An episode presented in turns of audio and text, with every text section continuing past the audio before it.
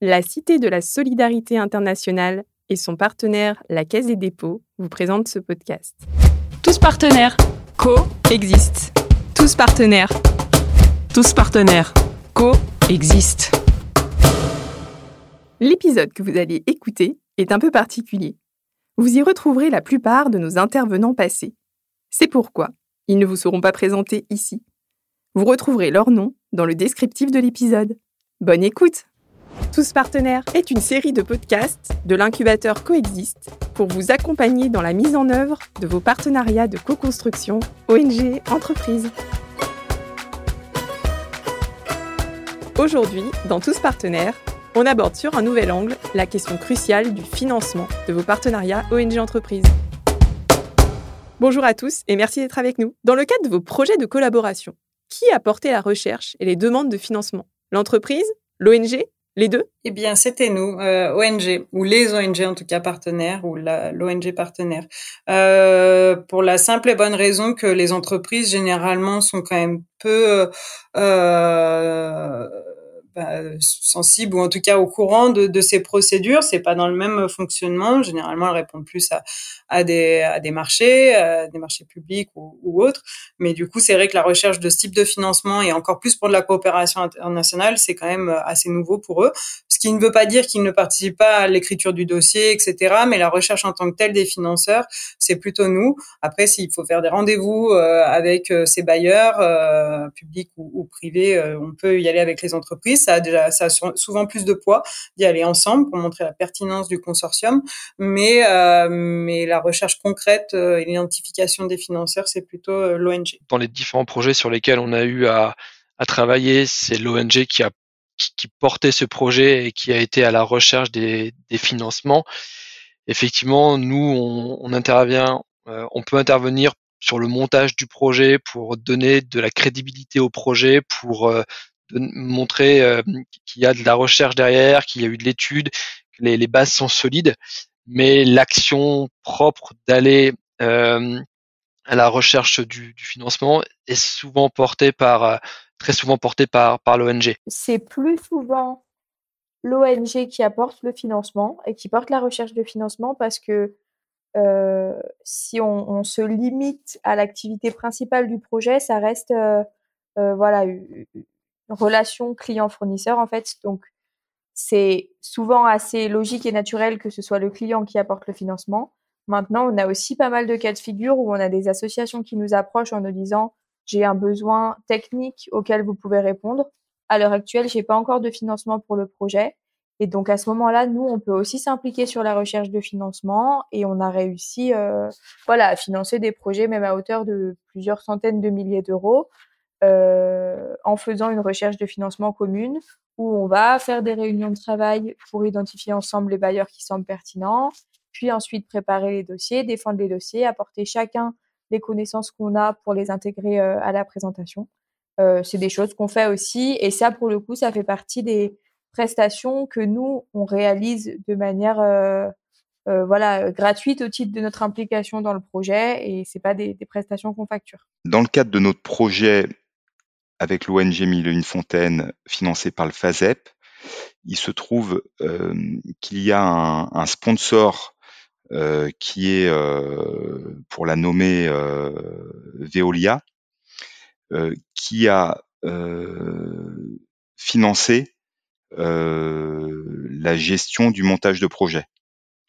Donc en fait, ce sont des personnes, une personne détachée de, de Veolia qui a euh, piloté euh, le montage, euh, le montage du projet. C'est en amont, on va construire le partenariat, on va construire le projet et donc on va en établir un budget prévisionnel et en collaboration avec le partenaire ONG, on va nous, on a tout un répertoire de financement et on va arriver à en sélectionner un, enfin un ou plusieurs généralement, euh, certains qui doivent être portés par des ONG, certains qui peuvent être portés par nous, entreprises.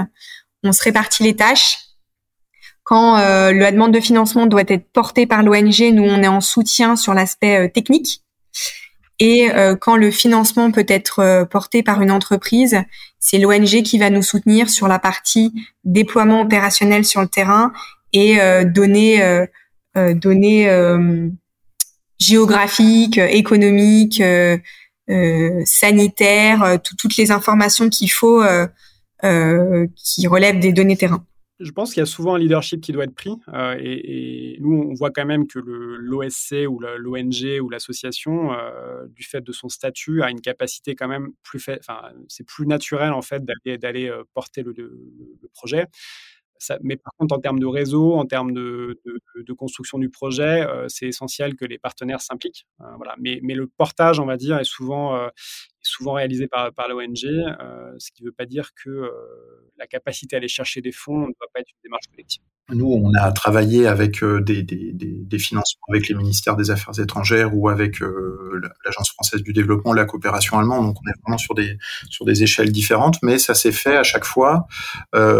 soit le projet était déjà, déjà mature, on est venu nous chercher pour la solution technique, mais dans la phase de co-construction, nous, on, incite notre partenaire à aller frapper à telle ou telle porte et on lui donne les procédures qu'on connaît, hein, et les bons plans qu'on a appris au, fur et à mesure de, de l'expérience. Avez-vous un conseil pour cette recherche de fonds dans le cadre des projets co-construits? Ça va être, je pense, de euh, d'aller chercher le financement et c'est la synthèse de, de, tout ce qui a été dit, c'est euh, d'avoir euh, le projet le plus ficelé, de s'appuyer sur les, les forces euh, de chacun euh, en termes de, de compétences et, d'avoir le, le, projet le, le plus le plus abouti. J'ai presque envie de dire pour nous, on va chercher du financement à l'interne euh, le plus différenciant possible euh, pour que bah, le, le, financeur, euh, celui qui va donner, se dise oui, ce, ce projet est, mieux que les autres parce que euh, je sais pas si c'est une bonne ou une mauvaise nouvelle, mais dans, dans, ces, dans ces recherches de financement, il y a de la concurrence, donc il faut se différencier il faut être meilleur que les autres. Bien structurer et montrer cette, la pertinence de cette collaboration euh, entre ONG et, et entreprises, euh, de montrer la plus-value aussi de, bah, de chacun de ses partenaires, euh, euh de, de, montrer, alors selon euh, la, la, le financeur qu'on a en face, si c'est par exemple collectivité française, voire même euh, agence française de développement, de montrer aussi euh, les retombées économiques qui peuvent y avoir pour la France. Du coup, c'est aussi quand même un, un intérêt. Euh, certes, on, on, œuvre pour un, un territoire euh, et des communautés locales à l'étranger, mais si cela peut permettre de, de déboucher un, un, marché entre guillemets pour une entreprise, qu'elle commence à, à, développer ses activités dans le territoire en question, voire qu'elle puisse bah, à, moyen terme s'implanter dans le dans le pays en question si c'est pas déjà le cas, euh, évidemment que ça peut euh, porter euh, ses fruits. en tout cas, nous, c'est c'est de plus en plus demandé par les collectivités locales françaises. Quelles sont les retombées pour mon territoire? Quelles retombées économiques pour les territoires? C'est ce qu'on dit souvent pour pour euh, quand on implique euh, les tours opérateurs français qui vont à la fin des projets euh, sur le territoire euh, découvrir la destination pour la commercialiser ensuite. évidemment, ça contribue à leur chiffre d'affaires de commercialiser une nouvelle destination. Quand on demande à une entreprise comme Hydrétude ou Géolite de venir faire une étude sur le, le, territoire, mais que derrière elle peut aussi apporter la solution technique et bah, commencer à avoir un pied en, en Colombie et potentiellement être sollicité par d'autres collectivités là-bas, ça fait aussi des retombées économiques euh, en France. Euh, bien identifier les besoins et les solutions qui peuvent y répondre, je pense, et euh, bien faire le lien avec les acteurs locaux aussi pour vérifier que, mais bon, ça c'est valable pour tous les projets de solidarité internationale, mais qu'il y a la bonne acceptabilité sociale du, du, projet et des solutions qui sont apportées. Le fait d'avoir fait une, un bon travail d'interconnaissance au début de la relation partenariale, je pense que ça permet du coup d'avoir bien identifié qui détient quelle connaissance qui va être clé pour défendre un projet et obtenir un financement. Euh, donc du coup, euh, voilà, moi je dirais de bien s'appuyer là-dessus pour être le plus efficace possible dans la recherche de financement.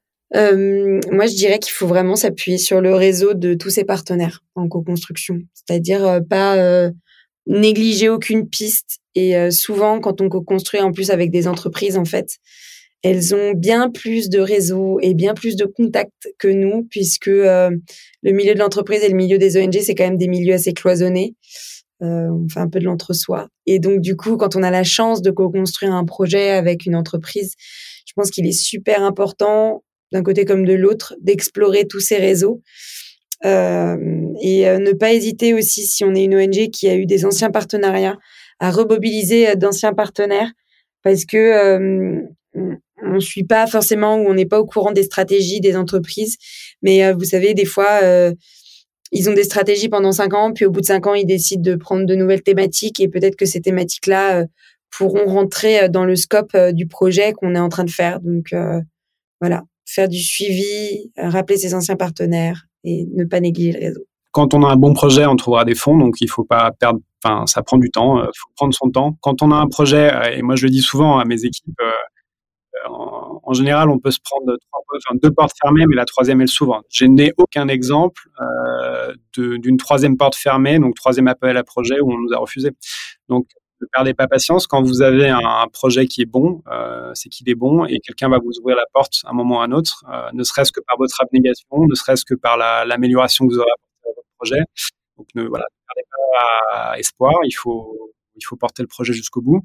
Par contre, ça ne veut pas dire ne pas s'arrêter là c'est continuer à améliorer son projet, continuer à se challenger, continuer à, voir les failles qu'on a dans notre projet. Euh, je trouve que de plus en plus les bailleurs, en tout cas c'est notre expérience, euh, sont plutôt dans la co-construction. En général, la première fois, ils nous, répondent de manière un petit peu, bon, vous avez la procédure et, suivez-la.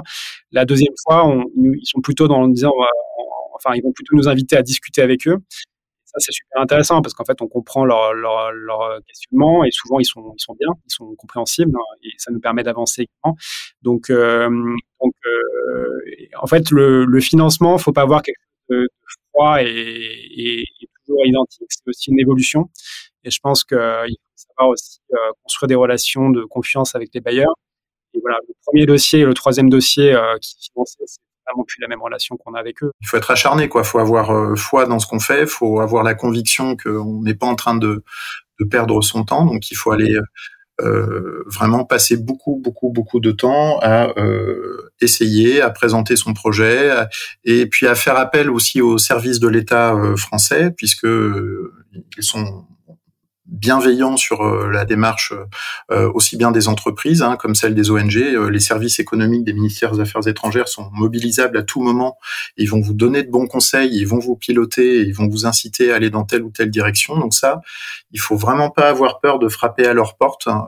vous avez des gens qui sont compétents, qui qui vont vous poser plein de questions bizarres c'est plus on vous renvoie vers la procédure. Et puis ensuite, euh, bah, il vous repose des questions et, là vous expliquez mieux puisque vous comprenez un peu plus les règles du jeu. Donc c'est de l'expérience, c'est du temps. Il n'y a rien d'immédiat dans ce genre de business. On n'est pas en train de, vendre des petits pains. Hein. Euh, voilà, c'est vraiment quelque chose qui nécessite une implication euh, quotidienne et puis une conviction aussi hein, que, que ça a du sens et ça prend du temps. Donc, faut être patient. Moi, je dirais que le, le, le, le mot le, le, plus important euh, à retenir, c'est la patience. Hein, quand on fait ça, il faut, il faut être euh, patient et tenace. Je pense de bien cibler les financements et de ne pas hésiter à poser les questions avant au bailleur, avant de se lancer tout azimut dans euh, remplir un dossier et, et, et, foncer, foncer dedans. Mais vraiment se renseigner, dialoguer, faire du plaidoyer avec les bailleurs pour pouvoir d'ores et déjà estimer s'il y a une chance ou non d'y aller, ce qui est vraiment un gain de temps et ce qui permet dès le départ de, cibler les, bons financements. Je ne sais pas si c'est un conseil. Euh, ce que je constate, c'est que ce type de partenariat, euh, multi, on va dire multi-acteurs ou en tout cas entre acteurs euh, euh, différents. Donc là, en l'occurrence, associatifs entreprises, euh, ces partenariats suscitent beaucoup d'intérêt dans nos entourages, avec pas mal de sollicitations pour, euh, en témoigner. Euh, le Conseil régional des Pays de la Loire, très intéressé, nous a demandé à deux reprises de témoigner. Alors là, en tandem, hein, c'est-à-dire Terena et AFDI. on a fait venir aussi notre partenaire sud pour qu'il puisse témoigner. Euh, au niveau de notre réseau régional multi-acteurs euh, qui s'appelle Pays de Loire Coopération Internationale, on a été sollicité à deux ou trois reprises aussi pour témoigner devant euh, les membres de ce réseau. Et on a également fait un témoignage dans le cadre de, de, VG qui est un, grand pôle de compétitivité qui rassemble des entreprises, des centres de recherche et de formation du domaine végétal, basé, basé à Angers. Et voilà, donc je pense que euh, ce type de partenariat-là intéresse et qu'à la clé, il y a des possibilités de mobilisation des, de moyens financiers pour peu que les acteurs qui vont qui vont qui vont se mettre dans, dans, le projet soient soient reconnus, fiables et sérieux. Le micro au financeur. Question à Anne-Sophie Douza, chargée de mission à la direction des relations internationales à la région Auvergne-Rhône-Alpes. Vous avez un dispositif de financement de projets de solidarité internationale qui invite au partenariat multi-acteurs et notamment ONG entreprises. Pourquoi ce choix? Quels sont les intérêts de telle collaboration selon vous? La, la, région Auvergne-Rhône-Alpes a en effet euh, instauré un appel à projet depuis un peu plus de deux ans en partenariat avec euh, les agences de l'eau Rhône-Méditerranée-Corse et Loire-Bretagne cet appel à projet est ciblé sur le développement de nouvelles coalitions euh, d'acteurs entre pouvoirs locaux, ONG et entreprises sur euh, l'Afrique euh, francophone. Il répond effectivement à une vision stratégique de la région et des agences qui souligne tout l'intérêt de ces nouvelles euh, dynamiques de coalition d'acteurs entre ONG et entreprises. L'enjeu pour nous est vraiment d'associer à l'intelligence et à la connaissance du terrain, qui est vraiment le point fort euh, des, des ONG, toute la capacité euh, de, d'ingénierie et d'innovation qui caractérise les, les, entreprises françaises, de façon à porter une action qui soit à la fois plus pertinente et permettre de relever le, le défi euh, posé par l'atteinte des objectifs de développement durable, mais en même temps qui permettent de, de favoriser l'internationalisation des entreprises de la région Auvergne-Rhône-Alpes. cet appel à projet, il est ciblé tout particulièrement sur le moment de l'amorçage des projets. Il permet la réalisation d'études de, de, définition ou la, la mise en place de, de, démonstrateurs à petite échelle, sachant que ensuite il, il existe euh, un certain nombre de dispositifs euh, de financement qui euh, peuvent permettre de prendre le relais le, et de porter des développements à plus large échelle.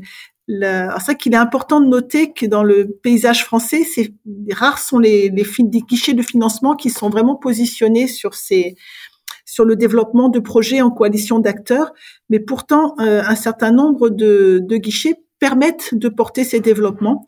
Je pense notamment au dispositif FASEP qui est porté par euh, la DG Trésor, qui cible principalement les entreprises, mais qui est une solution effectivement très pertinente et qui peut tout à fait euh, être mobilisée en lien entre entreprises et associations de développement. Un très grand merci à vous tous. Chers auditeurs, avant de nous quitter, je vous invite à continuer d'approfondir vos connaissances et à passer à l'action grâce aux ressources proposées dans la boîte à outils. Vous trouverez cette boîte à outils en lien sur la description de l'épisode. Tous partenaires, c'est votre podcast. Il a été développé par l'incubateur Coexiste, un dispositif de la Cité de la Solidarité internationale qui œuvre pour le développement des partenariats de co-construction ONG Entreprises. Pour retrouver les autres épisodes de Tous Partenaires, rendez-vous dans la médiathèque Coexiste et sur toutes les grandes plateformes d'écoute. Si vous avez aimé cet épisode, n'hésitez pas à le liker, à le commenter et à le partager autour de vous. Rejoignez la communauté Coexiste sur le site coexiste.cité-solidarité.fr. Je vous dis à très bientôt.